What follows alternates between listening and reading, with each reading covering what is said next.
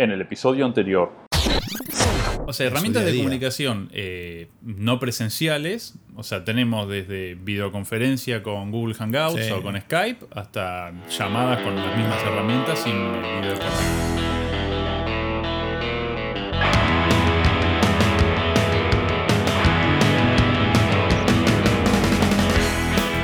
Hola, bienvenidos a un nuevo episodio del podcast de Días Ágiles. Mi nombre es Sergio. Yo soy Leonardo. Y hoy en este, en el, se puede decir que es el primer episodio de la nueva temporada del podcast. la segunda temporada, episodio 1. Episodio 1 de la segunda temporada.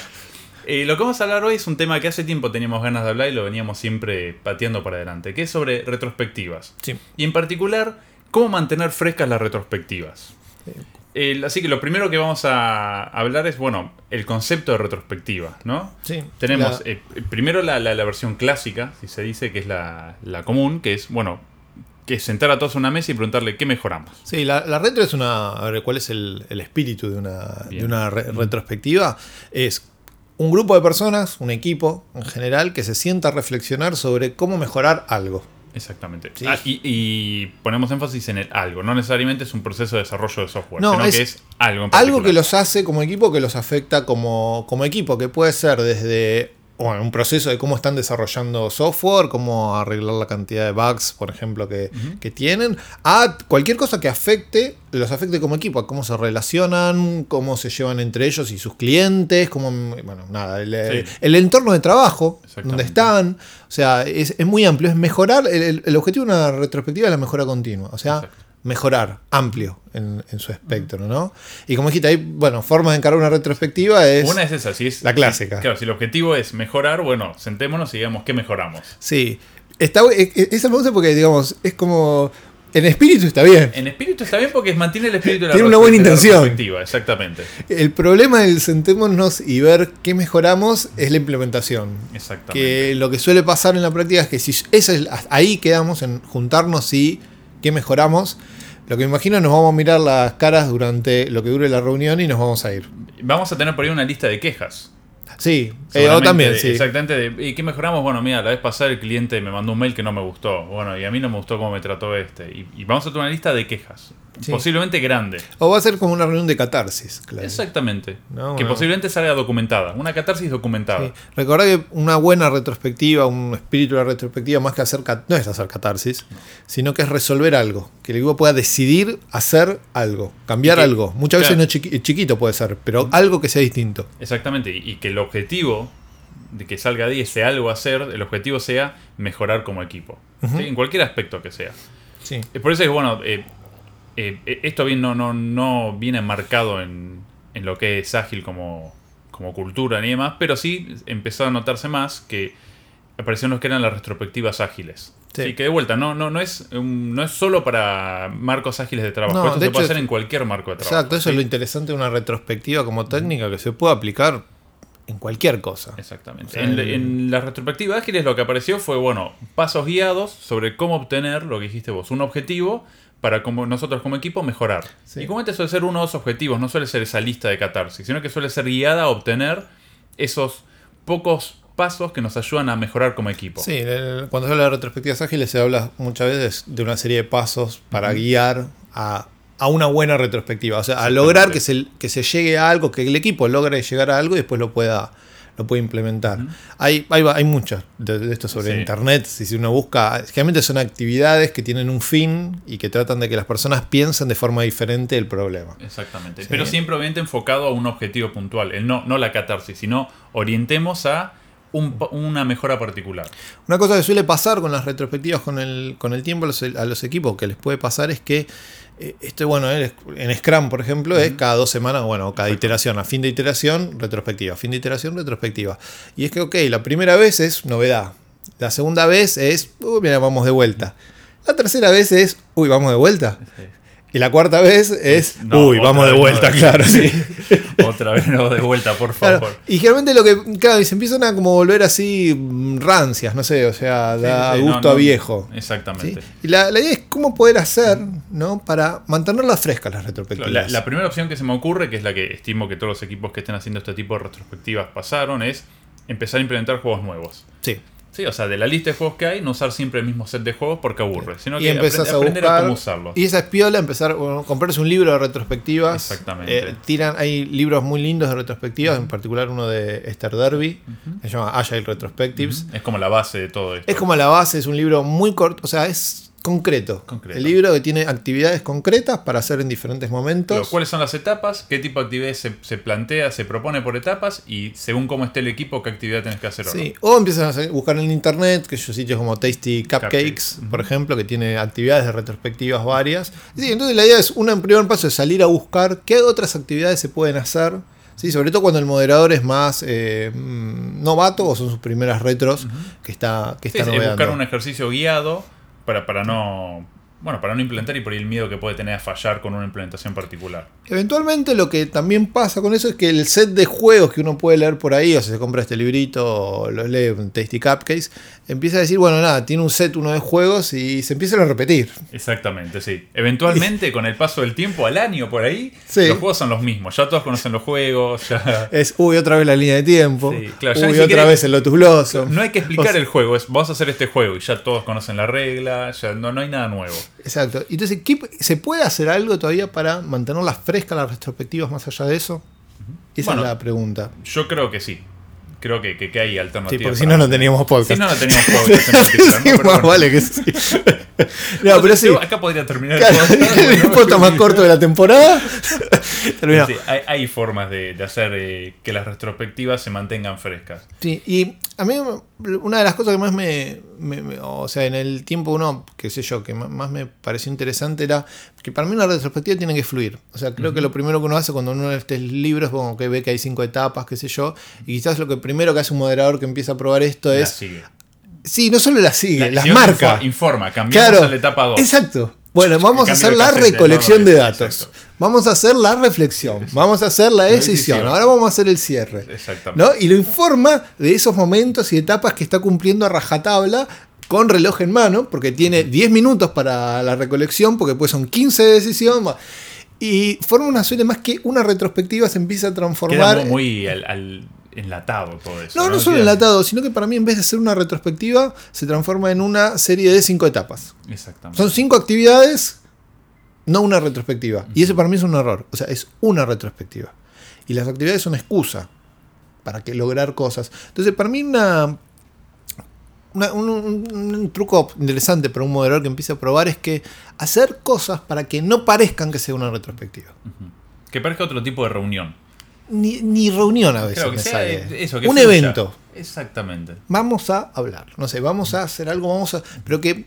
O sea, que no, que no sea el momento de la retrospectiva. Ojo, es que, que- que esto no se transforme en eh, la retrospectiva 1.0, si queremos, que es que mejoramos. Claro. O sea, que en la cabeza del moderador esté el, esto es una retrospectiva y la guío de manera más libre, no con los cinco, las cinco etapas, sino de manera más libre, pero la guío hacia un objetivo puntual y obtener eh, puntos de mejora en relación a ese objetivo. Por, por ejemplo, algo que me pasó que, que moderé hace, hace poco una retro. Eh, nada, reemplacé un moderador modera- de un día para el otro, o sea, el día anterior al- a la retrospectiva. el- el- la persona que iba a moderar al equipo me informa que no podía ir. Eh, tenía una actividad ya pensada. Bueno, le dije, a ver, contame qué tenías pensado, qué sé yo. Me dice, no, el equipo ya me dijo un objetivo que quería y yo armé algo. Y ahí se me ocurrió, es no hacer nada de lo que dijo que iba a hacer. Exactamente. O sea, porque básicamente fue eso. Ser caso omiso. Hacer caso omiso, sí me quedé con la idea del objetivo y lo que preparé fue la idea de, ok, ¿qué pasaría si hago una retro sin que parezca una retro literalmente? Entonces yo me junté con el equipo el día de la retro, caí yo, ellos ya sabían que el moderador de ellos no iba a poder ir, pero había un pero reemplazo. No sabían que ibas a estar vos. Sí, sabían que iba a estar Ah. yo, que yo era el reemplazo. Eh, pero la cosa es que yo me senté ahí con ellos en una mesa ratona que tenemos. Le dije, che, me, me, me preguntó, ¿podemos llevar algo de tomar? Le dije, lleven lo que quieran. Así como que no tenía nada preparado. Sí. Y que de hecho lo había pensado un montón, pero para ellos fue como que no tenían nada. Y me senté con ellos y les dije, básicamente, le eché la culpa al moderador anterior. de Mira, el moderador anterior, como saben, se borró, me avisó ayer, me dijo que ustedes tenían una idea, cuéntenme. Y empezamos a hablar. Y fue, la retrospectiva fue básicamente una charla de qué, qué- qué les pasaba, cuál era su objetivo, por qué habían elegido ese objetivo y no otro, cómo que, por qué habían elegido ese tema para tratar con él en este momento y no lo habían tratado antes. Y fue más como averiguando su objetivo y la retrospectiva pasó por ahí. Llegó un momento que hablamos y podemos hacer esto, aquello, y estaría bueno, y ya está, terminó, Sí, chicos. tenía el objetivo, sí. Ya está, listo, hasta acá llegamos. No, no hubo magia. Fue, fue para mí quitarle la magia a esa retro. No hubo actividades, no hubo nada. Fue listo, se acabó la magia. ¿no? Y quizás más pensarlo en eso, una charla. O sea, eso es una forma, ¿no? O sea, eso Sí, para mí sí. fue una forma de que no parezca una retrospectiva. Que incluso si esto se hace continuamente, termina siendo lo mismo que lo otro, ¿no? Termina siendo Claro. igual de cartonada que las cinco etapas. Es adaptarse Digamos, con lo que pasa en el momento, ¿no? Claro. sí.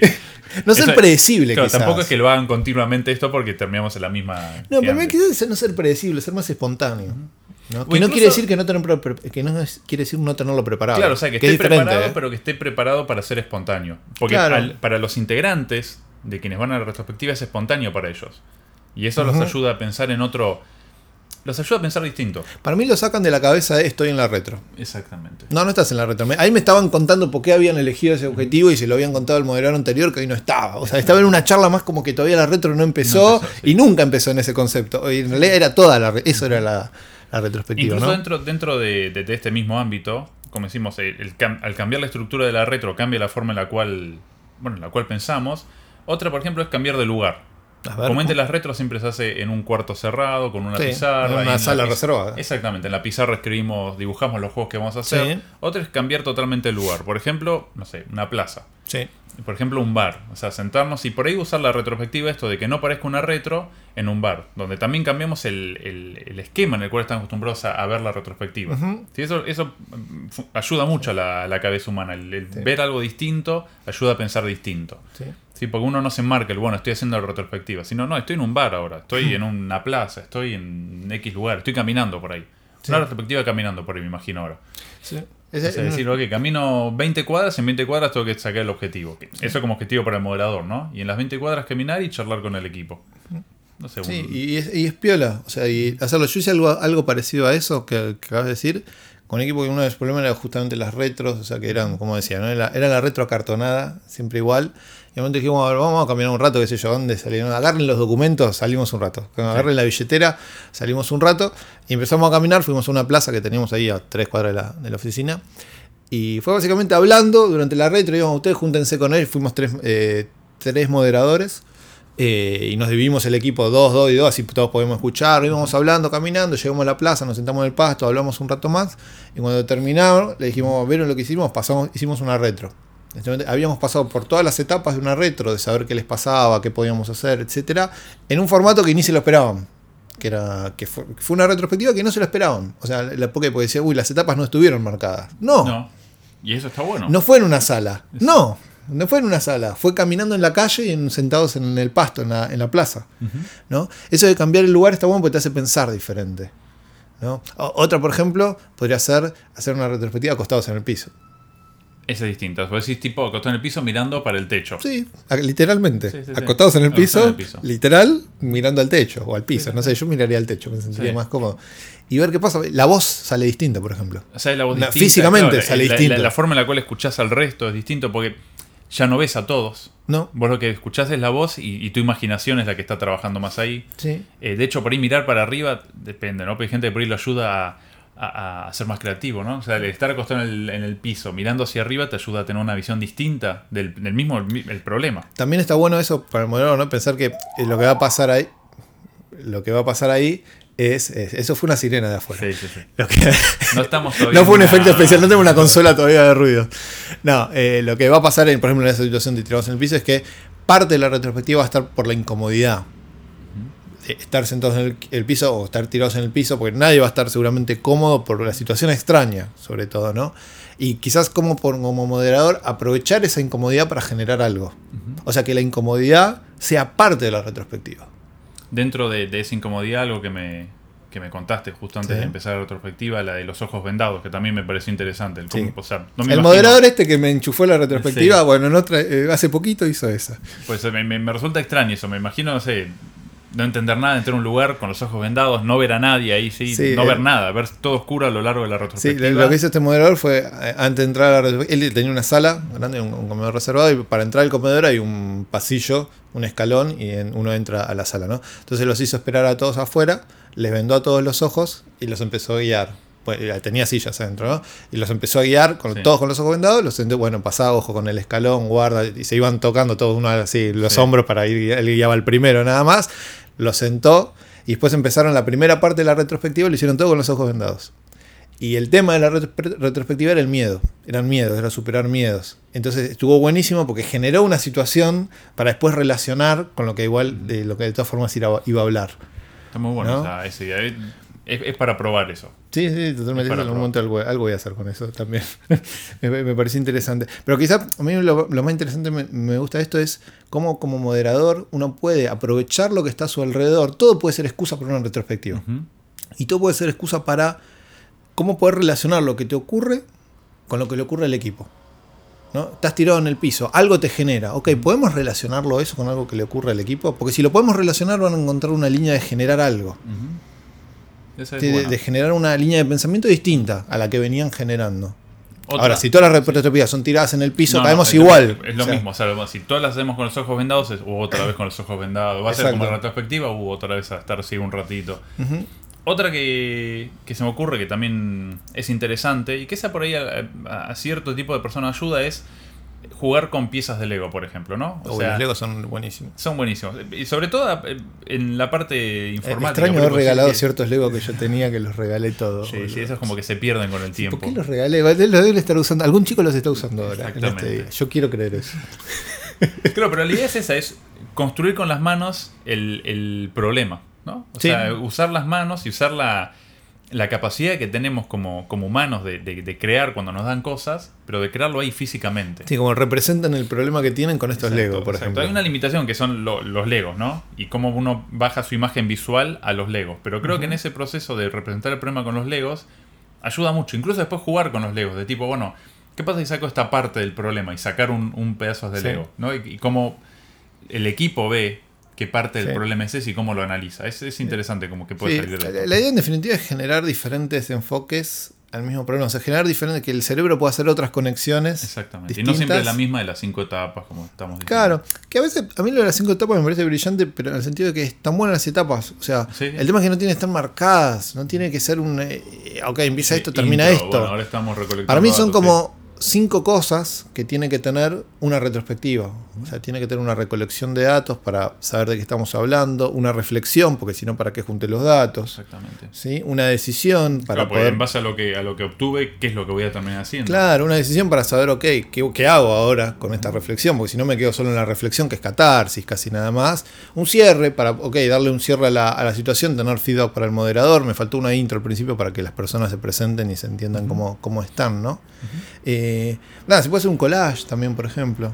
¿Por qué no un collage como hacíamos cuando éramos más chicos? En, las clases de plástica. Que agarramos crayones, marcadores y por ahí nada. Recortar cosas de revistas. O sea, pegar, usar plasticola. O sea, las ideas quizás para hacer una retro fresca es para mí abrir la cabeza y no cerrarse a lo mismo de siempre. Exactamente. Y creo que cualquier cosa que uno levanta la vista en la oficina y ve algún elemento, con eso puedes hacer una retrospectiva. Exactamente. Y por ahí eso, eh, usar elementos distintos de lo que uno está acostumbrado a usar cotidianamente. O sea, por ejemplo, esto de salir a la plaza. Todos trabajamos, o no todos por ahí, pero la mayoría trabaja en una oficina de 9 a 18. Bueno, sacarlo a la plaza es un elemento distinto. Eh, nos sentamos en silla. Bueno, no, hoy nos sentamos en el piso. Eh, trabajamos con computadoras. Bueno, hoy no se usa más la computadora, se usa todo collage, Lego, eso incorporar elementos distintos a los que estamos acostumbrados nos ayuda a pensar de manera distinta, lo que eventualmente lleva a pensar de una forma creativa y a encontrar una solución al problema. Una última tiro que en el, equipo donde estoy yo somos tres, o sea, somos un equipo grande, mi equipo en particular, somos tres personas. Una que estamos haciendo hace ya un buen rato, que para mí está buenísima, que es eh, el equipo total somos 20, entonces estamos haciendo que nos moderen una persona distinta, estamos pasando por todos. Y entonces estamos teniendo todos moderadores diferentes y son todas vistas diferentes, visiones diferentes, formas diferentes. Algunas me gustarán, pero como personal, algunas me gustarán más, otras me gustarán menos, pero son todas distintas y todas generan algo. Eh, distinto. Entonces son todas visiones diferentes. Esa es piola también, capaz que un equipo, ok, busque, empiece a buscar moderadores de afuera que tengan cierta habilidad. ¿no? Evidentemente eso quiere decir que tiene que alguien conocer, pero si lo conocen, eh, bueno, nada, que lo empiece a moderar alguien de afuera a ver qué pasaría. Me parece que es otra piola idea para sacar ideas, porque después de eso uno saca ideas para después hacer, ¿no? Y mantener fresca que era un poco la idea de esto, mantener frescas las retrospectivas. Claro, o sea, creo que eh, para redondear básicamente es eso, es, si quieren mantener eh, frescas las retrospectivas, eso, busquen elementos externos, eh, jueguen con cosas de todos los días, o sea, cambien, no, no se queden en las cinco etapas, cambien, aprendan a meter elementos externos y, bueno, esto ayuda a, a pensar de manera distinta. Vamos a cerrar. Sí. con esto cerramos con un tema que ahora que lo veo, el nombre de la banda tiene mucho que ver con esto, que es Locos de Nacimiento. O sea, me parece que va a ser un moderador, hay que ser un poco loco, o sea, sean pocos locos. ¿sí? Eh, el tema se llama Ay Nene. Eh, es un tema que pueden escuchar más temas under como este en www.comunidadfusa.com, los amigos que siempre nos pasan temas. Y si quieren escuchar episodios anteriores del podcast o contactarnos para recibir una capacitación o charla en su lugar de trabajo, los invitamos a visitarnos en www.diasagiles.com. Bueno, gente, esto es todo nos escuchamos en un mes. Nos vemos.